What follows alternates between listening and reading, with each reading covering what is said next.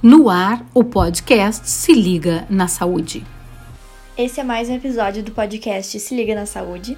Meu nome é Kellen Rocha e hoje eu vou falar sobre as formas de transmissão do vírus HIV e as formas de prevenção. A transmissão do vírus HIV se dá principalmente através da relação sexual desprotegida, sendo ela com penetração anal ou vaginal.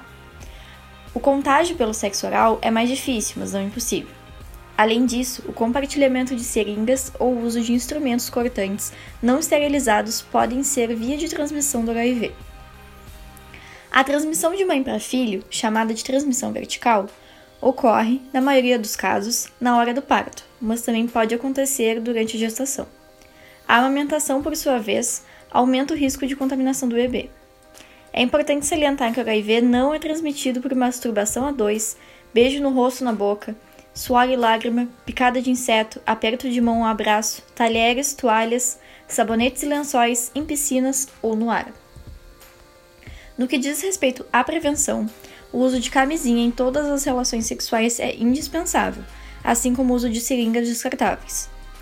Às gestantes, é indispensável o teste de HIV no pré-natal, no primeiro e no terceiro semestre da gravidez. Mulheres que não tiveram acesso ao pré-natal devem ser testadas no momento do parto. A transmissão vertical de infecções sexualmente transmissíveis pode gerar complicações para o bebê, tais como aborto, parto prematuro, doenças congênitas ou morte do recém-nascido. Desde dezembro de 2013, o Ministério da Saúde recomenda início imediato da TARV para todas as pessoas vivendo com HIV, independentemente do seu estágio, a fim de melhorar a qualidade de vida desse paciente, principalmente para que não se desenvolva AIDS impedir a transmissão do HIV para outros indivíduos.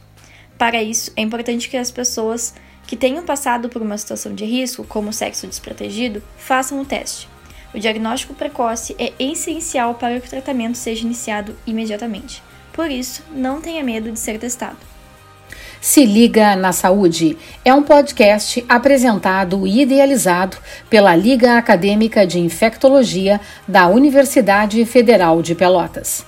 Projeto orientado pela professora doutora Dulcinea Blum Menezes e apresentado pela acadêmica do curso de Medicina da UFPEL, Kellen Crisel da Rocha.